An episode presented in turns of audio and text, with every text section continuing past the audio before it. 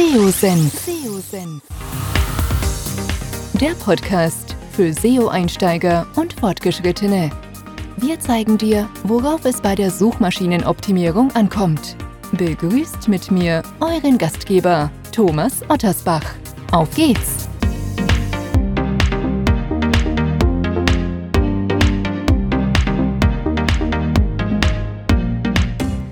Ja, ich darf euch recht herzlich zu einer neuen Podcast-Episode willkommen heißen. Im heutigen Podcast spreche ich mit Sirit Köpikus über das, was gute Texte für deine Webseite ausmacht. Wir gehen richtig in die Tiefe so ein bisschen, weil das ja immer so spannend ist, neue Inspirationen zu bekommen. Es gibt nicht den einen Weg und wir bekommen unter anderem aufgezeigt, wie Sirit ihre Texte vorbereitet, schreibt, was ihr wichtig ist und ähm, ja, wie man so quasi auch nochmal so den letzten Feinschliff einem Text geben kann, was ja für uns gerade auch für den gezielten Sichtbarkeitsaufbau bei Google nochmal wichtig ist, weil auch das nochmal sei am Anfang klargestellt, wir schreiben nicht für Google, sondern wir schreiben für die Zielgruppe, wir schreiben für Menschen, für Nutzer und das ist, glaube ich, ganz, ganz wichtig.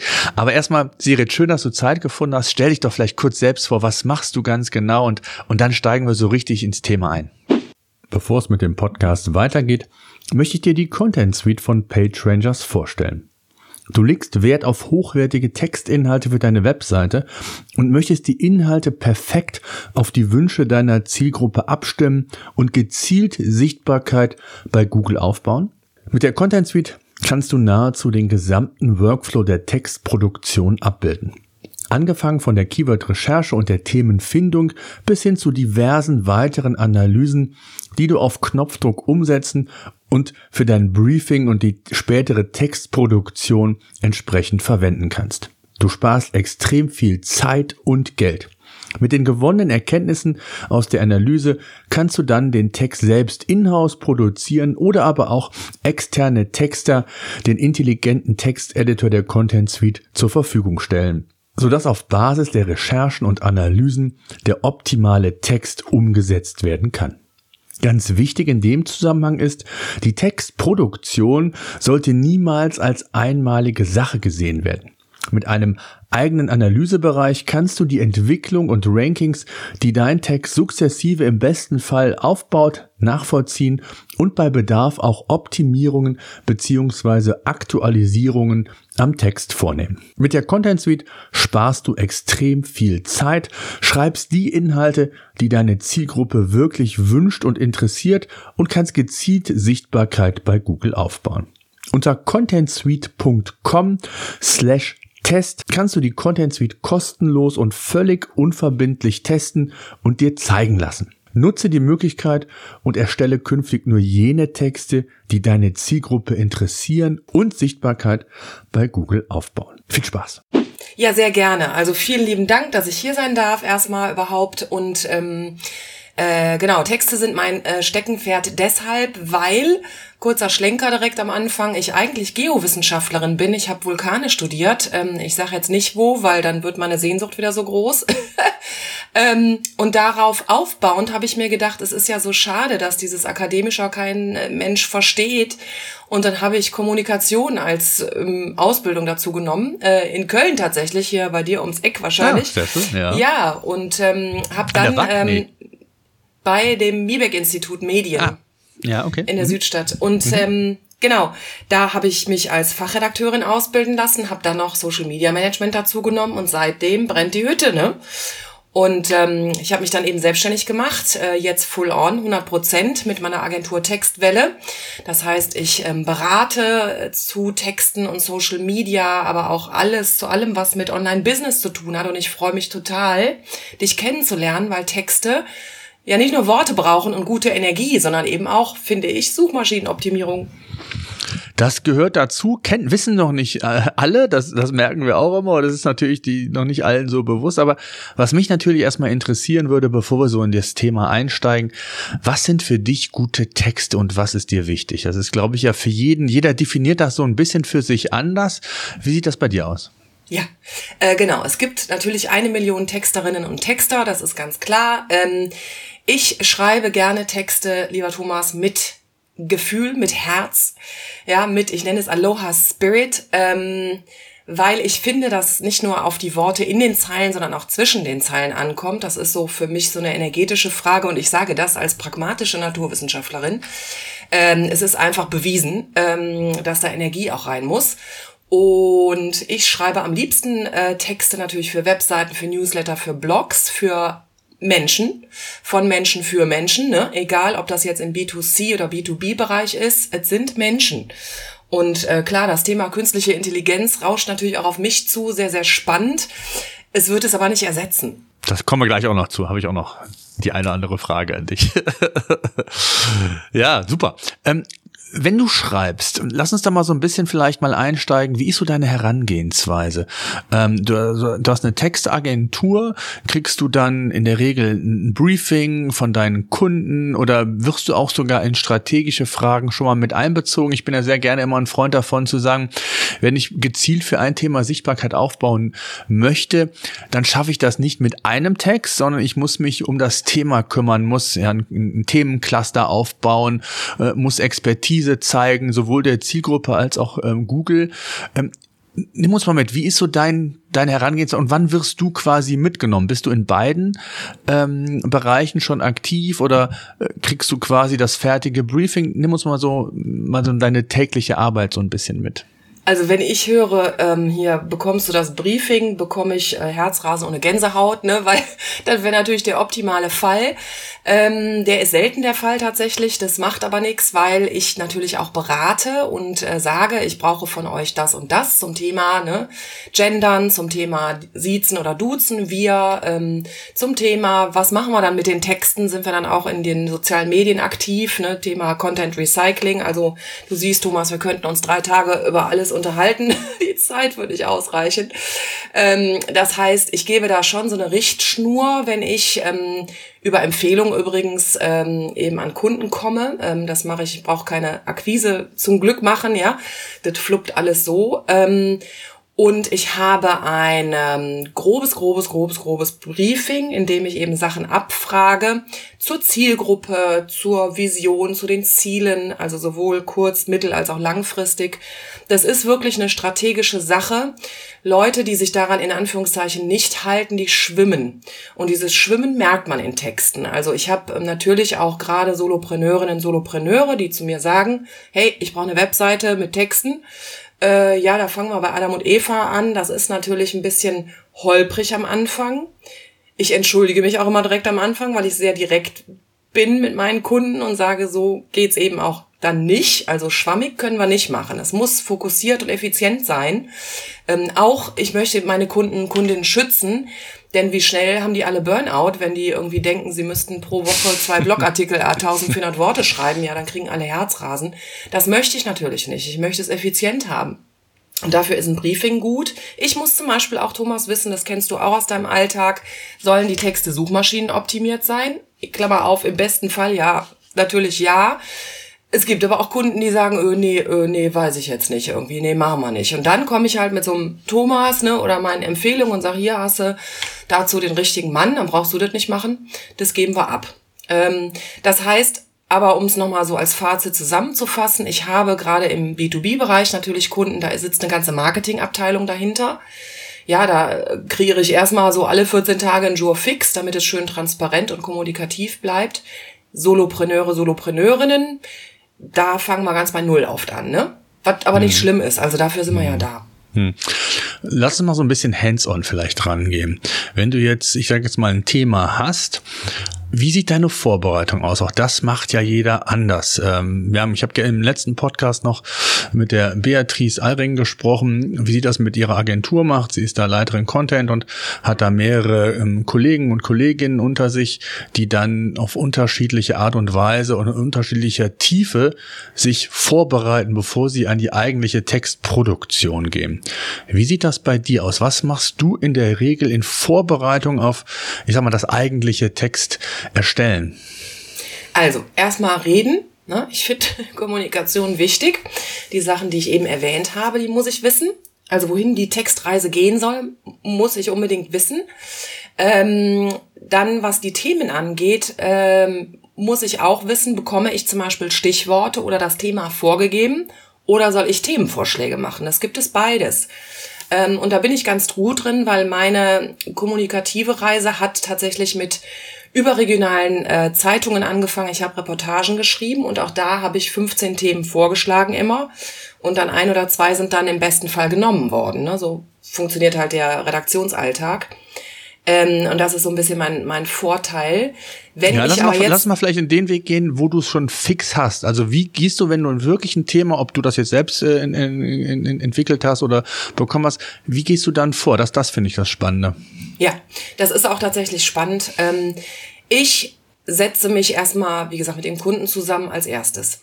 Klopfe das alles ab. Als zweites mache ich eine Recherche. Das heißt, ähm, ich schaue in digitale Medien, im, im Internet äh, oder bei Twitter zum Beispiel, ja, oder in meinen Ressourcen sozusagen, wo ich Themen ähm, zum Beispiel, wenn sie ein bisschen wissenschaftlicher sein sollen, abklappern kann. Ähm, ich habe zum Beispiel für ein äh, Fitnessunternehmen geschrieben, die Fitnessernährung anbieten und da musste ich mich wirklich komplett reinarbeiten. So, ich bin zwar Sportlerin und so, aber das muss natürlich fachlich echt Hand und Fuß haben. So, da kann man nicht rumeiern. Äh, da müssen die Worte stimmen und so. Das heißt, ich mache eine Recherche. Wenn ich die Recherche, also wenn ich das Thema habe und die Recherche habe, dann mache ich einen groben Entwurf von meinem Text, ein grobes Gerüst. Da haben wir dann schon eine gute Überschrift drin oder auch zwei oder drei Vorschläge für eine gute H1-Überschrift. Dann haben wir ähm, eine grobe Textstruktur. Meiner Meinung nach muss ein Text da kommen wir jetzt schon in die Struktur eines Textes, wie eine Pressemeldung aufgebaut sein, oben das Wichtigste und unten so ein bisschen auslaufend. Äh, und sowas schlage ich dann dem Kunden vor, erstmal grob, damit der sagen kann, yes, irgendwie trifft den Nerv oder, nee, ist Schrott, bitte nochmal neu. Ja, da bin ich auch keinem übel so, das ist ja erstmal ein sich rantasten. Ähm, ich schreibe eben auch, und das ist vielleicht ein anderes gutes, greifbares Beispiel für die Politik. Da möchte ich natürlich nicht jetzt in die Tiefe gehen, aber da muss man natürlich aufpassen, was man sagt, was man schreibt. Ja, da ist ganz viel Wording vorgegeben. Auch Wording, was auf der roten Liste steht. Ja, also Worte, Begriffe, gerade im Digitalen, die man am besten nicht benutzt, ne, weil man an die falschen Leute anzieht. Ähm, so, das ist so der, der, der Background dazu. Das heißt, du hast, Inhalt, du hast eine Headline, ein Inhaltsverzeichnis, wenn du so willst. Ja. Und, und, und, und darauf basierend fängst du dann später, wobei da will ich noch gar nicht drauf eingehen, weil ich will noch ein bisschen tiefer bohren. Ähm, wenn du sagst, du hast die, das Inhaltsverzeichnis, dann ist ja die Frage, wie komme ich dann zu den Inhalten? Das heißt, ähm, wir jetzt im, im, im SEO, die oder die sehr viel mit, mit Content in Verbindung mit SEO haben, machen dann klassischerweise eine Keyword-Recherche, schauen sich erstmal das Potenzial an, ähm, schauen sich die Fragen an, was gibt's für, für, für für Fragen, die relevant sein können zu dem Thema, ähm, sind vielleicht auch noch, hatten wir auch gestern im, im letzten Podcast, ähm, schauen Sie auch nochmal andere Kanäle an, ne, was Videos oder andere Content-Formate angeht, was ist hier relevant. Wie machst du das? Also wenn du jetzt weißt, du hast das Inhaltsverzeichnis und jetzt geht's quasi in Medias Res, jetzt geht's darum, das Ganze mit Leben zu füllen, mit Inhalt. Wie breit schaust du da noch auf andere Kanäle und machst die Dinge, die ich vielleicht gerade schon mal so kurz äh, angesprochen habe? Ähm, ich mache das auch. So das, was du gerade gesagt hast, macht so, glaube ich, auch so ein Viertel oder ein Drittel meiner Arbeit aus. Ich schaue, ne, welche Fragen werden da zum Thema, sind da relevant. Ähm, so und was muss da thematisch rein? Immer ganz konkret und eng am Thema angelehnt. Ich möchte keinen breiten Brei schreiben dann, sondern ganz spitz, ganz eng.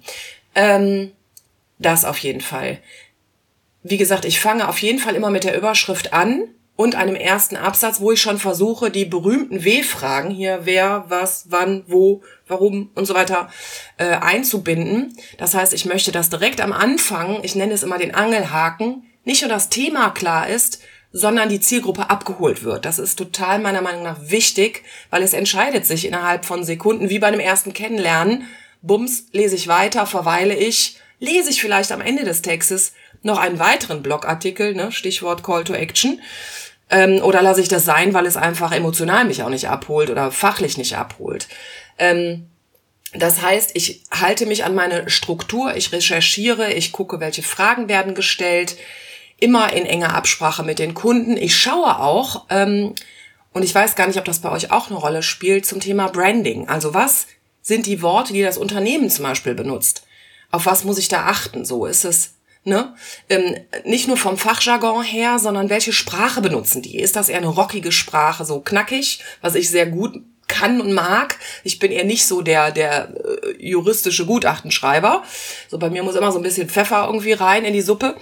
Ähm, das heißt, ich gucke, was ist die Unternehmenssprache? Wie stellen die sich auf ihrer Webseite auf? Welche sozialen Medien äh, Posts machen die und wie schreiben die bis dahin? Und manchmal stolpere ich dann auch darüber und traue mich dann auch, ähm, Stichwort Altersweisheit wirklich, also es kostet ein bisschen Mut, einem Kunden auch zu sagen, liebe Leute, so können wir das nicht machen, ne? Man kann jetzt nicht bei LinkedIn zum Beispiel oder auf der Webseite, auf der Startseite ellenlang Historie, Werdegang, Entstehung von irgendwas, sondern das muss einen abholen.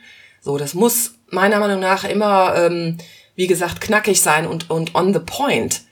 So, also das heißt, da ist auch immer ein bisschen Kritik in Anführungszeichen dabei, weil ich möchte, dass sich das ja verbessert. Ich möchte der Verbesserungsmensch der guten Worte sein, ja. Ähm, das ist so das runde Paket. Plus noch als kleine Ergänzung, ich finde persönlich neben der Struktur eines Textes aber auch den Raum, das Innehalten wichtig so. Also nicht nur die Sprache und die Stilmittel, die ich benutze. Es gibt ja tausende rhetorische Stilmittel, ne, Hyperbel, also das, was wir früher im Deutschunterricht hatten, Anapha, so, ne, da bringe ich dann so ein bisschen, wie gesagt, Salz und Pfeffer in die Suppe mit. Ähm, sondern ich gucke, dass der Text gut aufgebaut ist. Oben das Wichtigste als erstes und dann auslaufend, immer mehr Informationen in die Breite gehend. Hm. Finde ich total wichtig. Ja, finde ich auch, finde find ich gut. Vor allen Dingen finde ich jetzt, und das finde ich immer so eine Herausforderung, ich bin da jetzt nicht der Profi, aber ich finde diese Headline, die H1, die du eben angesprochen hast, die finde ich extrem wichtig. Und ich, ich kenne, ich habe den einen oder anderen Podcast auch mit äh, Leuten gehabt hier, die sehr viel mit Text zu tun haben und jeder hat da so eine unterschiedliche Vorgehensweise. Wie machst du das? Also ich kenne einen, der, der schreibt wirklich so 10, 12 Headlines sich hin und, und guckt irgendwie daraus, sich dann vielleicht so eine Kombination zu entwickeln, sodass sich dann irgendwann die optimale, ich sag mal, Headline daraus entwickelt. Wie machst du das? Schaust du dir Wettbewerber an? Gehst du, wie gehst du vor, um die perfekte, in Anführungszeichen, Headline zu kreieren? Sehr gute Frage, sehr, sehr gute Frage. Wie gehe ich vor?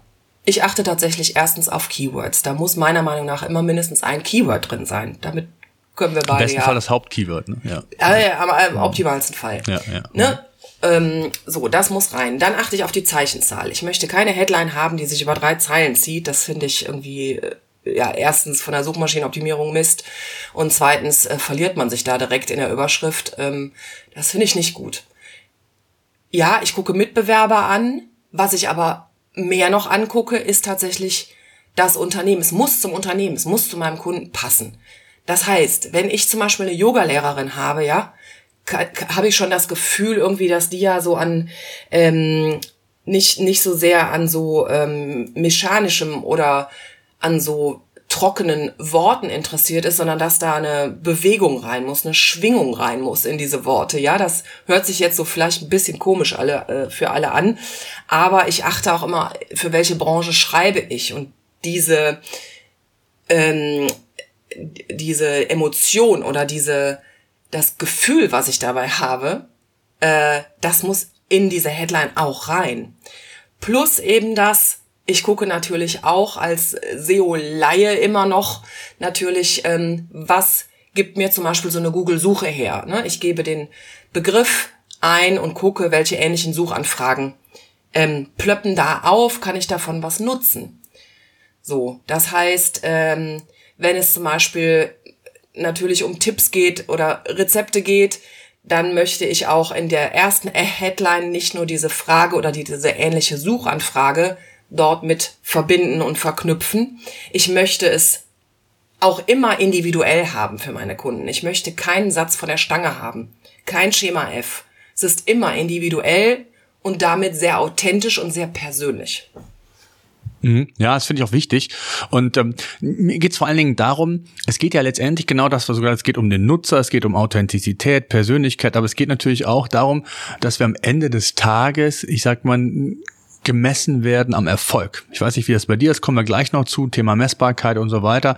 Auch das ist natürlich wichtig und da geht es natürlich auch darum, dass die ja nicht nur der Inhalt, und das wäre so die nächste Frage, sondern auch die, die Headline ganz wichtig insofern ist, um auch so das Thema Suchintention äh, optimal befriedigen zu können. Also zu sagen, mein, mein Credo ist ja immer nie in, das eine ist nie in Keywords denken, sondern wenn möglich in Themen und nie äh, auf Basis einer Keyword-Recherche einen Text schreiben, sondern immer erst den Suchintent prüfen. Wie wichtig ist das in deiner Arbeit, auch zu prüfen, ob das, was du da tust, was du mit dem Kunden abgestimmt hast, auf der einen Seite natürlich für die Zielgruppe gut ist, aber auf der anderen Seite auch dem, dem Intent für das, ich sag mal, Fokus-Keyword entsprechend gerecht wird? Ähm, also ich bin dann immer dankbar, dass es Menschen gibt wie dich, weißt du, die mir das, diese Analyse oder so dann abnehmen. Also ich empfehle eben auch gerne weiter.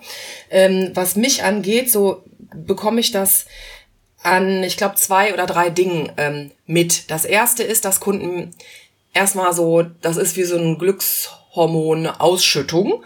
Ähm, ja, Kunden sind, ähm, ich überlege jetzt mal, also in 99 Prozent der Fälle wirklich happy mit dem, was ich da kreiere weil es nicht nur ihren Nerv trifft, sondern weil sie sagen, ja klar, Mensch, hätten wir auch selber drauf kommen können für unsere Kunden und so. Also zum Beispiel was Produkte angeht. Ja, ich habe mal Webseitentexte geschrieben für eine Frau, die ähm, vegane nachhaltige Taschen herstellt. So ähm, und es lief. Die hat wirklich danach auch in ihrem Online-Shop Instagram, der verknüpft war mit ihrer Webseite, wirklich mehr verkauft. Weil wir die Social Media Posts angelehnt an die Texte Stichwort eben Content Recycling, immer auch auf individuell die Tasche, die sie gerade bewerben wollte, gemünzt haben. Das heißt, sie konnte es am Verkauf messen ähm, war aber sowieso schon per se mit den Texten happy, weil sie gesagt hat, oh mein Gott, wir kennen uns eigentlich gar nicht, wie kannst du das schreiben? So. Ähm, also da hilft mir eben meine Empathie natürlich auch. Ich versetze mich wirklich rein in meine Kunden, ja. Das ist halt, wie gesagt, kein, ähm, kein Roboterverhalten, äh, sondern ich möchte da ähm, meine Kunden verstehen. Ja, ne? ja. Mhm. Ähm, ja. So, das aber, ähm, mhm. wie messe ich das noch? Ähm, naja, dadurch, dass ich sehe, dass zum Beispiel auch bei LinkedIn, wenn ich LinkedIn-Beiträge schreibe für Unternehmen oder für ähm, Solopreneure, Solopreneurinnen, äh, dass diese LinkedIn-Beiträge mehr Kommentare, mehr Likes bekommen, weil wir es einfach schlauer anstellen, als es dann jemals zuvor passiert ist. Also manchmal frage ich mich irgendwie Wahnsinn. Die haben schon LinkedIn, die haben vielleicht schon 1000 Follower und es läuft trotzdem nicht so. Wie schade. Und da setze ich an. Da, das ist ja manchmal nur ein kleines Ding, was man dann dreht, ein kleines Schräubchen, was man drehen hm. muss. Mit Texten, mit Worten. Und dann geht ja. das. Ja. Was ich immer wichtig finde, es wird ja sehr viel darüber gesprochen, dass Texte authentisch sein sollen, dass sie Authentizität zeigen. Geht das wirklich immer? Also ich sag mal, für jeden Texttyp ist das wirklich möglich? Also ich sag mal, ob einen klassischen Fachbeitrag, ob ein How-To-Artikel für einen Ratgeber, ob es ein, ich weiß nicht was jetzt, ein, ein Produkttext äh, ist, ist wiederum was anderes, aber kann man, kann man das machen? Ist das eine Zielstellung, die man auch haben sollte? Auf jeden Fall. Ähm, auf jeden, auf jeden, auf jeden Fall. Und zwar aber nicht nur mit Worten und mit den Sätzen, sondern das Gesamtpaket, also auch Branding ne, dass man irgendwie darauf achtet. Wie gesagt, wenn man zum Beispiel sich für verschiedene Stilmittel entscheidet ähm, oder für verschiedene Begriffe ähm, nicht sich entscheidet, sondern äh, verschiedene Begriffe integrieren muss tatsächlich dann, wenn wir von fachlich guten Texten ähm, sprechen. Äh, es ist die Mischung, also es ist die Mischung aus guten Worten, guten Sätzen, guten Texten plus Branding plus Suchmaschinenoptimierung plus auch gute Call to Action und gute, gute Verlinkungen. Interne, externe Verlinkungen, wenn ich jetzt von einer Webseite spreche. Ja, all das, das Gesamtpaket ist es ja. Hm. Aber wenn du jetzt mal, ich möchte gerne mal bei dem Thema Authentizität und Persönlichkeit mhm. auch bleiben, weil ich glaube, das Unbedingt. ist ganz wichtig, dass man das, ähm, ich weiß nicht, ob es für alle geht, du sagst, ja, es geht, aber für mir fällt es manchmal schwer, bin aber auch nicht der Profi, aber worauf achtest du? Also wie hast du Tipps, wie man authentisch bleibt, wie man Persönlichkeit in einen Text bringt? Hast du da vielleicht so einen Hands-on-Tipp, wie man das machen kann oder wie machst du das? Ja, bei mir ähm, kommt da direkt der Gedanke, Stichwort Storytelling hoch auch. Ähm, ich bin dann zum Beispiel als Unternehmen auch authentisch, wenn ich quasi über den Tellerrand hinaus schreibe. Das heißt, wenn ich nicht nur ein ähm, Produkt beschreibe, nehmen wir mal einen Teppich. Das heißt, ich kann jetzt zu dem Teppich ähm, verschiedene Kriterien einbringen. Ne? Wie ist der gewebt? Wo ist der hergestellt? Welche Farben hat der? Wie groß ist der? Keine Ahnung. Das sind so die harten Fakten. Ich kann aber auch den Teppich sozusagen zum Leben erwecken und damit Authentizität reinbringen, indem ich zum Beispiel sage, dieser Teppich kommt nicht nur aus der Türkei, sondern der hat vielleicht eine Familienhistorie hinter sich. Ne, also schon der Opa hat irgendwie diese Teppiche gemacht und jetzt macht das der Enkel weiter. So, das ist so ein Beispiel, in dem man echt Persönlichkeit reinbringt und Authentizität. Ähm, wie gesagt, ich habe eben schon erwähnt, die Sprache muss immer ans Unternehmen angelehnt sein. Automobilbranche zum Beispiel ist ja auch eigentlich sehr technisch. Wenn ich da aber schaffe, was Menschliches, was Persönliches reinzubringen, vielleicht auch mal ein bisschen nicht so trocken, so ein bisschen witzig oder so ein bisschen rockig, dann hole ich doch Menschen viel mehr ab, weil ich dann auf die emotionale, authentische Schiene komme. Dann ist es nicht nur Hard Facts, sondern dann ist es eben auch das, was ich eben meinte mit zwischen den Zeilen. Mhm. Ja, absolut. Ähm, ich sag mal, um, um so Sichtbarkeit generell bei Google aufzubauen, haben wir immer gesagt, sind so ein paar Spielregeln einzuhalten. Du hast eben gesagt, das Stichwort, das Keyword sollte in der, in der Headline möglicherweise sein. Struktur ist wichtig, die H-Überschriften richtig einzusetzen. Wie sieht das weiter mit aus, mit so Dingen wie, ich sag mal, WDF, IDF, W-Fragen, hast du eben schon mal äh, angesprochen. Ähm, wie achtest du auf solche Dinge? Oder achtest du gar nicht drauf, sagst, ich bin so Profi, das kommt automatisch, da brauche ich gar keine, keine, ähm, keine weitere ähm, ja, Umsetzung, was die Dinge angeht? Zwei Sachen dazu. Ich erwische mich, wenn ich Webseiten gucke oder wenn ich selber was recherchiere zu irgendwas, erwische ich mich ganz oft dabei, hier Kopfschütteln vor dem Rechner zu sitzen, wenn ich zum Beispiel merke, ach schade, da ist gar kein Keyword in der Überschrift. Oder schade, der erste Absatz ist so, hm, ziemlich allgemeiner Brei. So, das ist gar nicht böse gemeint, aber ich kann gar nicht mehr ohne diese Brille überhaupt Texte lesen. Das ist natürlich auch ein bisschen fatal. Ne? ähm, so, weil ich dann so ein bisschen ähm, auch dahin komme, dass ich irgendwie denke, Mensch, jetzt haben die schon irgendwie so eine tolle Webseite, ja, mit allem möglichen Zeug drin und Themen drin, aber hm, könnte man noch optimieren. Ähm, und das zweite ist, ähm, neben Keywords ist natürlich auch immer wichtig, dass ich darauf achte, ähm, wie gesagt, diese Zielgruppe abzuholen. Also wirklich zu gucken, was sind die Kunden, was brauchen die Kunden, wie leben diese Kunden, was für einen Lifestyle haben die und wie, wie kann ich die mit den Texten nicht nur auf Webseiten, sondern generell in allen digitalen Medien, die ein Unternehmen, ein Kunde hat, ähm, tatsächlich abholen. So, ich achte da automatisch selber drauf, Komma. Ich muss es nochmal sagen, ich bin aber immer froh, wenn ich dann eine Expertin, Experten habe, dem ich sagen kann, hier machen wir mal eine Analyse, dass ich das einbauen kann pro Seite. So, das finde ich schon wichtig, dass man auch delegiert. Also, dass ich als Texterin, ich kann ja auch nicht alles abdecken, ne? Ja, das heißt, du hast jetzt keinen WDF, IDF-Editor im Einsatz, wo Nein. du dann schreibst und so. Und nee, ich gebe lieber auch. ab. Ja, ja, okay. Das, das Spannende ist ja, und das ist ja unser Ansatz jetzt bei PageRangers zum Beispiel zu sagen, man hilft beim Workflow dem, dem Texter zu sagen, du kannst es per Knopfdruck dir quasi schon mal anschauen, weil wir sagen ja, es gibt total viele Tools, Answer the Public und wie sie alle heißen, was die W-Fragen angeht, Keyword.io so. Und, und wir machen das ja sehr häufig anhand von Benchmark-Analysen. Das heißt, welche Webseiten ranken zu dem Thema schon vorne und beispielsweise, was nutzen die für Fragestellungen? Weil die, die Annahme ist ja, dass die, die vorne sind, etwas besser machen als als die, die hinten ähm, gerankt haben. Und das ist nicht, nicht immer inhaltlich, das, das weiß ich auch, aber oftmals ist es ja schon so, dass man sich sehr inspirieren lassen kann.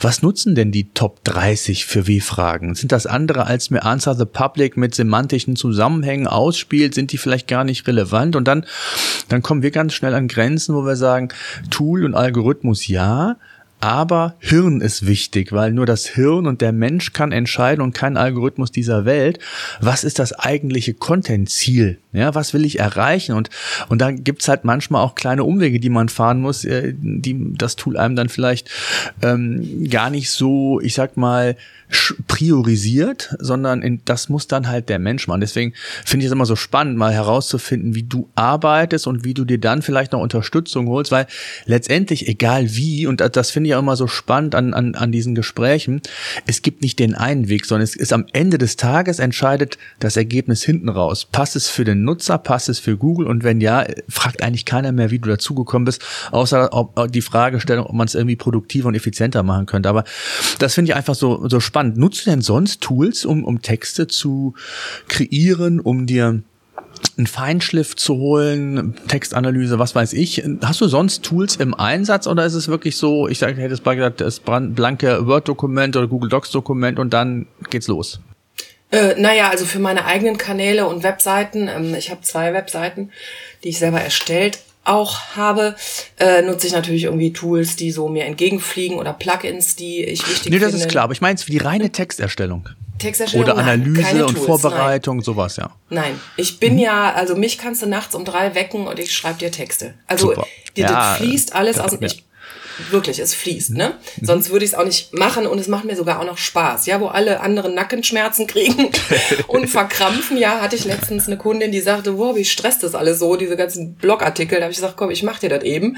Drei Stunden später hatten wir drei fette Blogartikel fertig. Ähm, ne, also bei mir fließt es. Was mir aber jetzt gerade noch einfiel, ähm, was zu dem passt, was du gerade gesagt hast, ist der Standort so. Ne? Also in Texten oder Webseiten, wo der Standort nicht erwähnt ist, ne? Google-Suche, Google My Business, ähm, das kriegst du halt in den Fragen, in deinem Fragetool, wenn du Fragen abfragst, ne, äh, was rankt an Fragen gut, äh, nicht immer unbedingt mitgeliefert. Ich denke gerade an einen Kunden, den ich habe, das ist hier so eine äh, Fitnessstudio-Kette. Da haben wir ein, ein, ein Keyword-Tool tatsächlich, äh, was ich auch mit bediene, neben dem äh, SEO-Berater, den wir dabei haben. Und da muss immer auch der Standort rein. Und seitdem, also seit drei Monaten, seit wir darauf achten, geht das Ranking irgendwie krass hoch, ne? Ja, ja, das ist nochmal ein lokal, gerade im Local-Bereich ist das nochmal ein ganz wichtiges Thema, sich da abzugrenzen. Und auch Google, ich spreche ja immer sehr gerne von so Relevanzsignalen. Es gibt ja verschiedene Signale, aber genau die Signale an Google zu übermitteln, dass man das noch besser versteht, um was geht's. Hat es einen regionalen Bezug, wenn das nicht hundertprozentig klar ist. Von daher ist das extrem wichtig. Wie wichtig sind dir denn als Texterin ähm, weitere Content-Formate und welchen Einfluss darauf hast du? Nimmst du Einfluss? Planst du das mit? Also ich spreche jetzt von, von Bildern, von Videos, vielleicht von Podcasts auch oder von anderen Elementen, die Text quasi sinnvoll ergänzen, was ja heutzutage immer wichtiger wird. Wie stehst du dazu und was ist da so deine Meinung? Äh, ich bin 100% dabei. Und zwar nicht, weil ich denke, wir müssen jetzt den ganzen Tag auf allen Hochzeiten tanzen. Ganz im Gegenteil. Ich bin äh, Effizienzfrau ich möchte, dass wenn wir schon uns die Mühe machen und gute Texte schreiben für Webseite und so weiter, dass wir die gut nutzen. So, das heißt zum Beispiel, ähm, auch zum Beispiel so eine Podcast-Folge, ja, die kannst du nachher transkribieren mit einem Tool, musst die dann noch verfeinern und irgendwie gerade bügeln, sag ich mal. Und dann kannst du die als Blogartikel nutzen oder mehrere Blogartikel, plus daraus wieder Social Media Posts machen.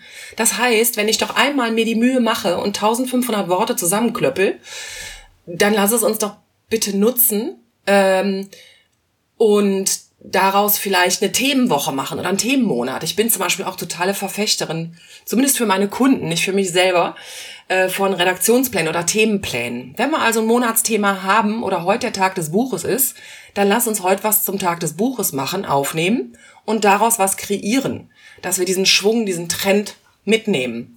Ja, mit guten Hashtags versehen in sozialen Medien und so weiter und dann wenn wir das alles vereinen, so und deshalb sage ich auch, ähm, also ich muss zum Beispiel auch die Erstellung von Grafiken lagere ich aus oder von Logos oder so. Natürlich könnte ich das auch selber anbieten und selber machen, will ich aber gar nicht, weil ich finde, wenn wir, gerade wir Freelancer, alle zusammenhalten und uns gegenseitig empfehlen, dann ist es viel besser, dann ist die ganze Expertise in Wallung, ja, dann haben wir das Oval Office äh, von Freelancern einfach zusammen und jeder kann seine Expertise da auf den Tisch legen. So, ähm, ich bin also absolute Verfechterin davon, wenn man schon mal Content kreiert, der gut ist, dass man den mehrfach nutzt und vielleicht sogar auch in sechs Monaten nochmal aufleben lässt oder regelmäßig immer nochmal bestückt. Ja, absolut. Das war ja Thema auch ähm, im letzten Podcast, wo ich mit der ähm, Beatrice gesprochen habe, dass man Mehrweg-Content haben wir es so schön genannt. Ähm, und ich bin ja, auch wenn ich Fachbeiträge schreibe, ähm, was ich jetzt nicht in dem Umfang mache wie du oder andere Texte, aber ich bin immer ein Freund davon und das ist so meine Herangehensweise, und da gibt's auch Unterschiede, mein eher holistisch geprägter Fachinhalt in Form von Text, der ist mit Bildern bestückt, ist quasi so die Basis und daraus seziere ich mir so einzelne Content Pieces, sage nenne ich es immer und versuche die dann bereite die dann auf für andere Kanäle, so dass ich im Grunde genommen wesentlich mehr Kanäle bedienen kann und das zu einem recht günstigen, wenn man das mal so aus ökonomischer Sicht sieht, Perspektive. Und man muss nicht immer alles neu erfinden, neues alles neu kreieren, sondern man kann auch vorhandenem aufsetzen. Und das finde ich so total wichtig. Und ob man das jetzt, wie ich gerade gesagt habe, macht oder ob man sagt, ich habe jetzt ein bestimmtes Ereignis und wir machen jetzt einfach was und planen das dann auf der anderen Seite, das ist völlig egal. Ich glaube, es geht einfach nur darum, dass wenn man es richtig macht, sollte man es irgendwie möglichst produktiv machen, äh, damit man nicht immer wieder bei Null anfängt für jeden Kanal. Das ist, glaube ich, äh, das Schlimmste, was man machen kann. Und dann kommt man natürlich auch sehr schnell in, in die ähm, Dinge, wo man sagt, oh nee, ich habe gar keine Ressourcen in meinem Unternehmen, kann ich mir nicht leisten, ich kann mich nur auf einen Kanal fokussieren und ich weiß nicht was. Also ich glaube, das ist schon extrem wichtig, oder? Äh, total, äh, total, total. Ähm, warte, was fiel mir jetzt gerade noch ein? Was ich was mir auch auffällt, neben, ich sage jetzt mal so ganz böse, ich bin gar kein böser Mensch, aber neben schlechten Webseitentexten fällt mir noch auf, dass manchmal aber, wenn Leute tatsächlich dieses Content Recycling äh, beherrschen oder versuchen, es ist nicht nur Copy-Paste, muss man dazu sagen. Ne? Mu ich muss nee, es schon auf den Kanal abstimmen, ne? individualisieren. Mm, so, das fällt mir oft auf. Und das finde ich manchmal auch den Nachteil von Tools, ja, äh, die, mit denen ich ähm, mein, meine Artikel in sozialen Medien verbreite, dass es so, so automatisiert ist, dass ich es merke. Ach, und da fühle ich irgendwie schon so ein bisschen die Lust. Da denke ich mir so, echt, hast du dir keine Mühe für Twitter und für Instagram und LinkedIn gemacht oder Google My Business, das nochmal so ein bisschen irgendwie da auf den Kanal zu münzen. Das finde ich manchmal so ein bisschen schade so. Ähm, aber das ist vielleicht auch meine, meine Fachbrille da irgendwie bei. Ähm, und auch, dass Menschen manchmal nicht darauf achten, sag ich mal, auch zum Beispiel Content zu aktualisieren. Also ne, digitale Medien äh, sind so, muss man so flexibel handhaben. Es ist ja nicht eine gedruckte Zeitung, oder ein Buch, was du dir ins Regal stellst, aber auch ein Buch hat irgendwann eine Neuauflage, ne? Und dann stehen die neuen Fakten drin. Das heißt, lass uns den Content immer nehmen und auch wieder aktualisieren und vielleicht Teil zwei, drei, vier, fünf irgendwie da darauf hm. auf, äh, aufbereiten, ne? Ja, machen auch viele falsch. Ne? Viele sind nur auf den, äh, wenn sie einen Redaktionsplan haben, ist ja eigentlich nur mit neuem Inhalt bestückt und da ist gar kein Platz für bereits vorhandene. Ne? Thema Freshness von Content gibt ja sogar ein Ranking, äh, ein Algorithmus-Update, das Freshness-Update bei Google 2015. Äh, äh, wo Google solche Webseiten äh, bzw. URLs auch quasi belohnt, wenn die aktuell gehalten werden. Und das ist ein ganz, ganz wichtiger Punkt, der auch viel zu selten umgesetzt wird. Gibt es, was Textumfang angeht, Länge, Gibt es da bei dir Mindestanforderungen? Ich will gar nicht von den berühmten 300 Wörtern sprechen, die es heißt, äh, wenn der Text unter 300 Wörtern ist, ist er für Google nicht relevant. Ich glaube, dass der Mythos äh, ist, glaube ich, äh, gestorben, hoffe ich zumindest. Aber wie sieht das bei dir aus? Ähm, Gibt es für dich da bestimmte Mindestanforderungen? Naja, im optimalen Fall, da ähm, burst jetzt gerade auf so einem blauen Fleck, glaube ich, rum bei mir. Ähm, ist aber nicht schlimm, ich vertrage das. Ähm, ich achte schon darauf, dass der Text ähm, eine gewisse Länge hat. Ich zähle die Worte aber nicht durch. Also bei mir haben wahrscheinlich Texte irgendwas zwischen, äh, lass es mal 500 bis 1200 Worte sein. So, ne? Äh, aber auch das, dieser Trend ändert sich ja. Das ist genau wie bei Hashtags bei Instagram. Äh, ne? Man kann 30 Hashtags da pro Post irgendwie reinplastern. Äh, ist aber gar nicht mehr in und wird auch gar nicht mehr so toll gerankt. Äh, in sind jetzt 10 Hashtags. Das heißt, die Arbeit kannst du dir auch sparen. Ähm, das heißt, ich würde in dem Fall, wenn ich zum Beispiel für Kunden jetzt was schreibe, Menschen wie dich fragen, hey, was sagst du dazu? Wie viele Worte brauchen wir hier, damit es irgendwie ins Ranking einfließt? Ne? Auch branchenabhängig und unternehmensabhängig natürlich. Und immer auch dieser Faktor, den ich immer im Hinterkopf natürlich für meine Kunden habe. Es gibt Kunden, weißt du, die haben tatsächlich nicht so die krassen monetären Mittel natürlich wie eine ganze Marketingabteilung in der Automobilbranche oder wo, ja. Also ähm, das ist ja auch immer ein Faktor so, da muss ich immer auch mit meiner Zeit und dann meiner Dienstleistung und meinem Honorar ein bisschen haushalten zwischendurch, damit das nicht komplett ausufert, ne.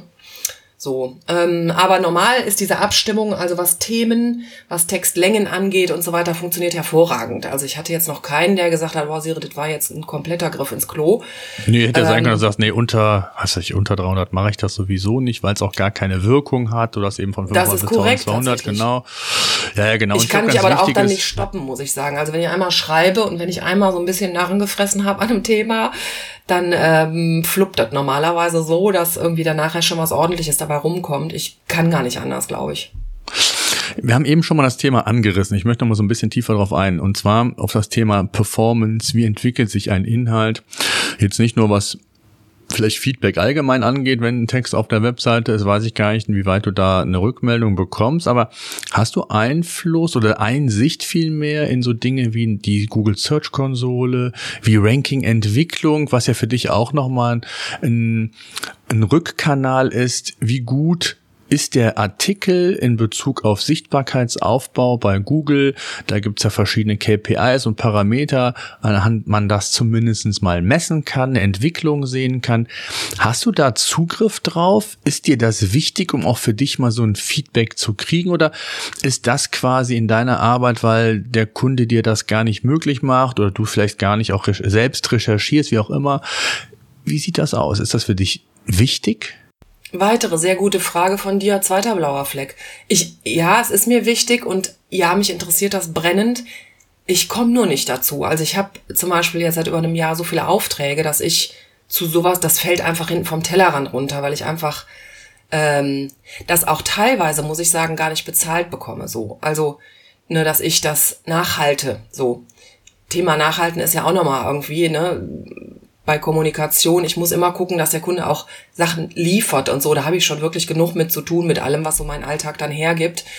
Ähm, ich wüsste das gerne. Also gerade bei Unternehmen, die mir irgendwann nach sechs Monaten sagen, oh mein Gott, bei uns ist alles durch die Decke geplatzt, wüsste ich gerne, schickt mir noch mal eure Analyse der letzten sechs Monate runter. In den meisten Fällen ist es aber so, was ich extrem schade finde, dass die gar kein Tool dafür nutzen oder haben oder auch in ihrer Marketingabteilung so einen wie dich gar nicht gibt, der sowas mal nachhält oder mal sagt, wir machen jetzt alle paar Monate hier mal, gucken wir mal.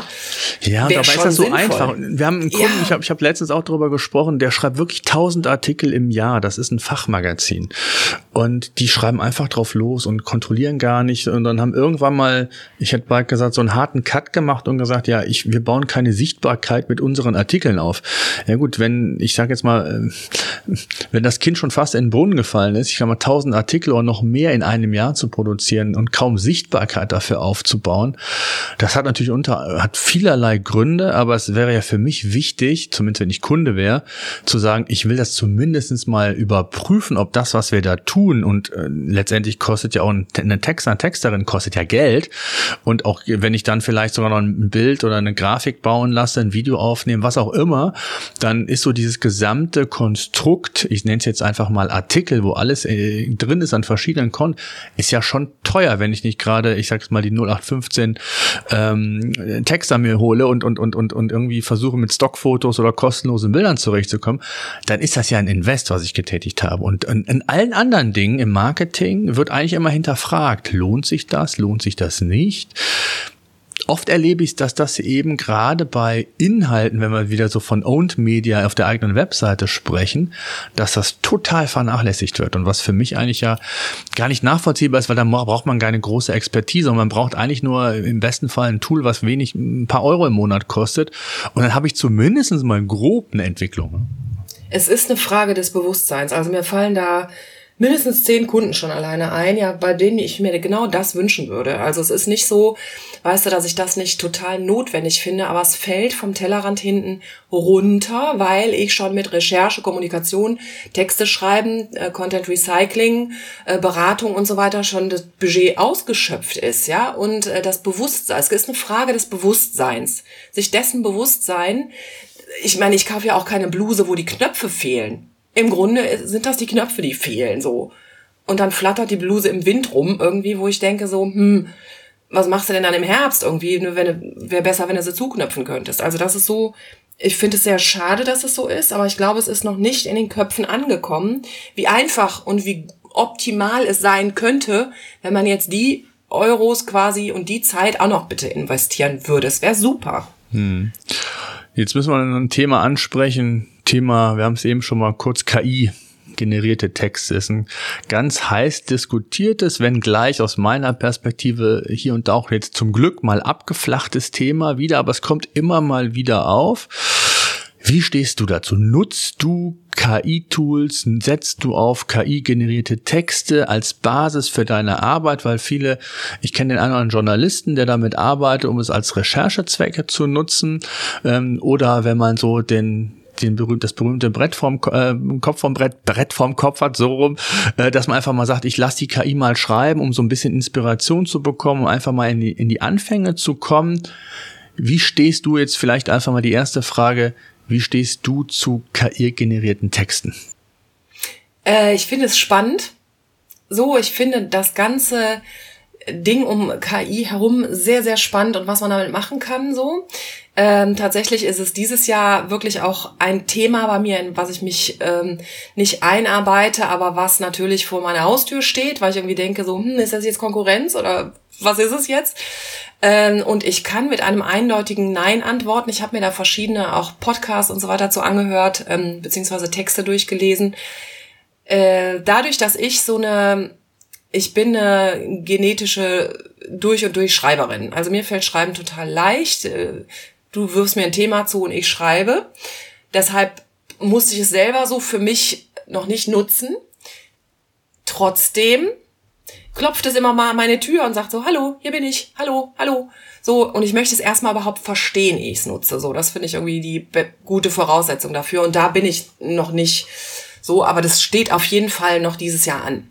Auf jeden okay. Fall.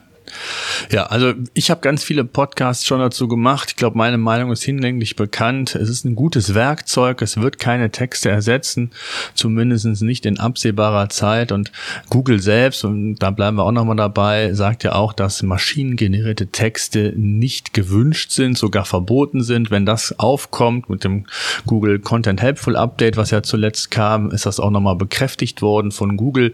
Die Frage ist natürlich immer, wie kann Google solche Texte überhaupt erkennen? Das ist die, die eine Frage stellen. Es gibt ja ganz viele andere urheberrechtliche Aspekte, also Stichwort auch Duplicated Content.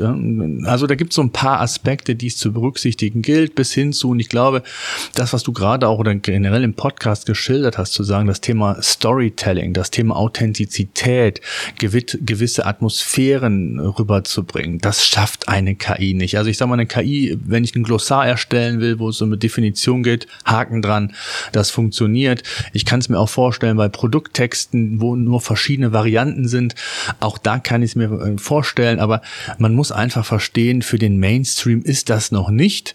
Und äh, ich bin auch gespannt, ähm, ja, wie die KI sich weiterentwickelt. Wir sind ja da sehr auch sehr nah dran an dem Thema, testen auch viel und gucken, ab welchem Zeitpunkt vielleicht auch Ergebnisse, die wir bei uns in der Content Suite zum Beispiel haben, besser sind als als die, die jetzt, ähm, die wir selbst äh, recherchieren über verschiedene ähm, äh, Wege. Ähm, das sind natürlich immer wieder Themen und, und, und, und ich habe immer ein Thema, das zum Schluss, was mir immer total wichtig ist. Wenn ich Text schreibe, dann muss ich immer mit einem guten Gewissen ins Bett gehen und wenn ich das ähm, dann als Textverantwortlicher auf einen KI-Text setze und der heute vielleicht sich gut an, äh, anhört, der vielleicht heute noch nicht von Google als, als so, ein solcher entdeckt wird, aber vielleicht sind die Algorithmen, die Mechanismen so weit, dass es vielleicht in drei, vier, fünf Monaten und ich baue mein gesamtes Konstrukt auf KI-Texte dann möchte ich den Tag nicht erleben, äh, wenn er das bei seinem Chef rechtfertigen muss, warum er denn äh, jahrelang auf KI-Texte, wie auch immer, gesetzt. Also das ist immer so meine, meine Floskel zu dem Thema und ähm, ich lasse mich da auch immer gerne eines Besseren belehren. Ich habe noch keinen erlebt, es wird immer viel äh, propagiert, auch äh, bei LinkedIn, äh, ja, KI-Texte super und, und da schreiben wir nur mit und so. Aber wenn man da mal so richtig nachfragt, wie das dann wirklich konkret aussieht, ob das belegbar ist anhand von Zahlen, wie gut auch Sichtbarkeit bei Google und so aufgebaut werden kann, ausgenommen jetzt mal für so Produkttexte und wie auch immer, dann kommt da relativ wenig Substanz. Also von daher, ähm, ja, ich bin da absolut bei dir und wir haben ja. dieses Gespräch mit ähm, auch Energie angefangen. Also ich wie gesagt, selbst als pragmatische Naturwissenschaftlerin brauchen wir hier die Energie und Glückshormone und was Menschliches, was Emotionales. So, ich bin absolut bei dir. Ich hatte mal einen Auftrag, 600 Teppichtexte tatsächlich zu schreiben. Den habe ich nicht gemacht, weil äh, kann ich nicht, will ich nicht, kann ich nicht, um Himmels Willen. So, da bin ich absolut bei dir. Komm, dann rattern wir das durch die Maschine, hinten raus kommen irgendwie 600 hier so äh, Textschnipsel und da machen wir was mit. Aber ähm, der Mensch braucht Menschen, Menschen und das wird hoffentlich auch so bleiben. So ist so ein Gedanke dazu. Auf der anderen Seite, ich meine, guck mal, wie weit wir gekommen sind in den letzten 10, 15 Jahren was Digitales angeht. Das ist ja schon der Wahnsinn. Das hätten wir vor 15 Jahren ähm, äh, auch nicht irgendwie gesehen. Ne? Ähm, so, äh, das heißt, ich bin mal gespannt, wohin der Weg natürlich noch führt. Wo ich es super zum Beispiel aber fände, sind so ähm, Institutionen wie ähm, Verwaltungen, so, so Institutionen, die für die die Digitalisierung noch so weit weg ist, dass so sowas wie die KI unterstützend helfen könnte, die ersten drei Schritte erstmal zu tun.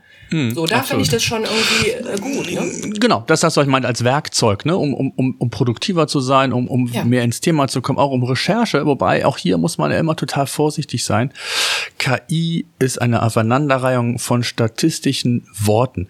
Und ob dann irgendwelche Worte mal durcheinander geworfen werden, ob die Zahlen alle stimmen, also Zahlen, Daten, Fakten, das muss alles nochmal verifiziert werden. Dann ist immer die Frage, hilft es mir, dass ich diese Recherche habe, weil ich sowieso nochmal verifizieren muss am Ende des Tages. Also da gibt es noch so ganz viele offene Fragen, ist, glaube ich, ein spannendes Thema, könnte man, glaube ich, äh, nochmal die eine oder andere Podcast-Episode zu machen. Was mich zum Schluss nochmal interessieren würde, haben wir noch irgendwas vergessen, wo du sagst, das ist nochmal wichtig als Zutat für deinen Text, damit der für deine Webseite perfekt auf Zielgruppe und im zweiten Schritt auf Google abgestimmt ist. Haben wir da irgendwas vergessen? Äh, ja, ich glaube, wir haben einiges vergessen.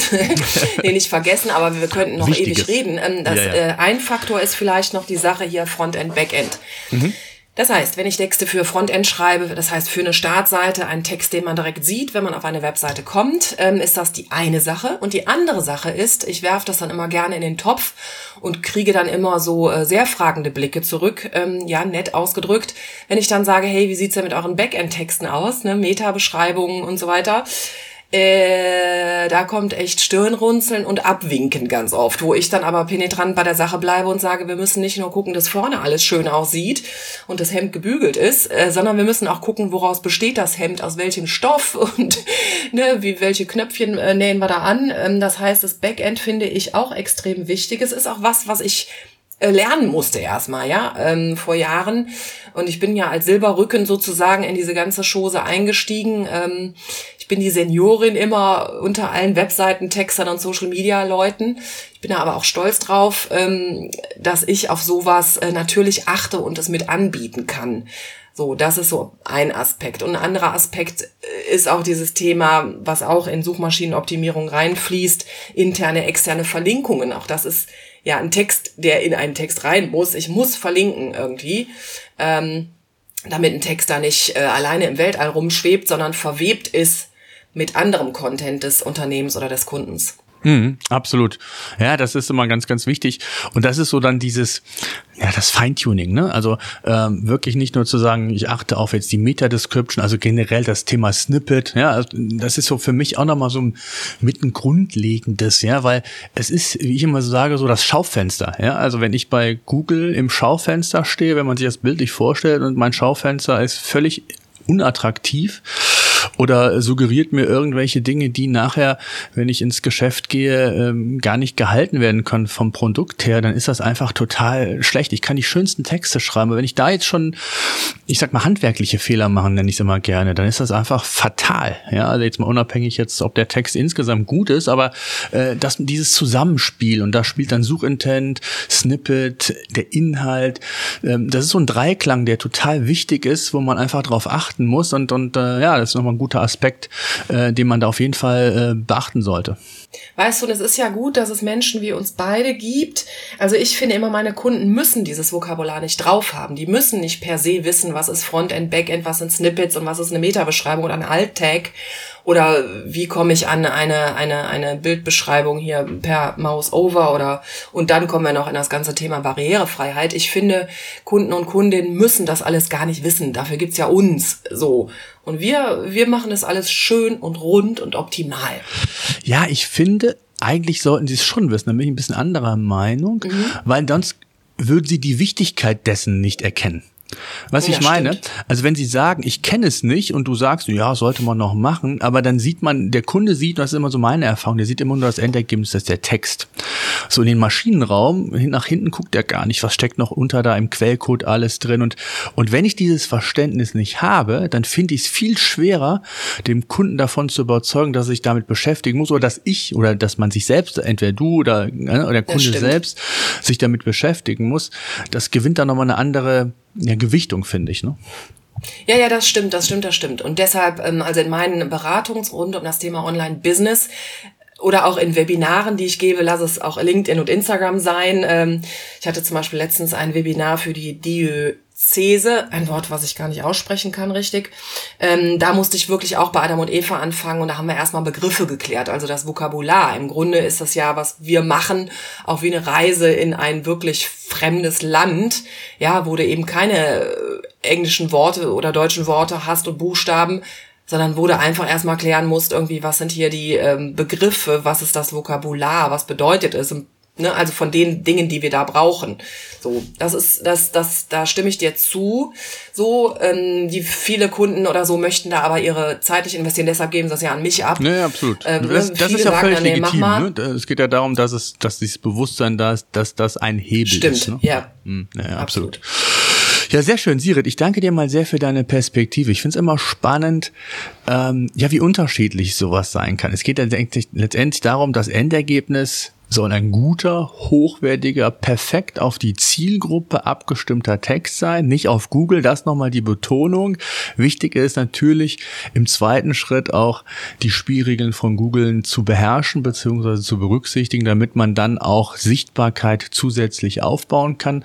Aber der Weg dahin ist, glaube ich, sehr unterschiedlich, wenngleich auch bestimmte Dinge qualitativer Natur ähm, sehr gleich sind. Also wie, worauf man achten sollte, wie wichtig die Vorbereitung ist, wie wichtig die Headline ist, die Struktur. Also das ist so die Basics, sage ich jetzt mal, die ich immer sehr gerne so als Handwerk bezeichne, die einfach bei jedem Text immer gleich sein müssen, wenngleich sie inhaltlich in anderer tiefe Dimension natürlich ähm, stattfinden können, aber das ist extrem wichtig und ja, danke für deine Perspektive und bleibt alle gesund. Danke. SEO-Senf.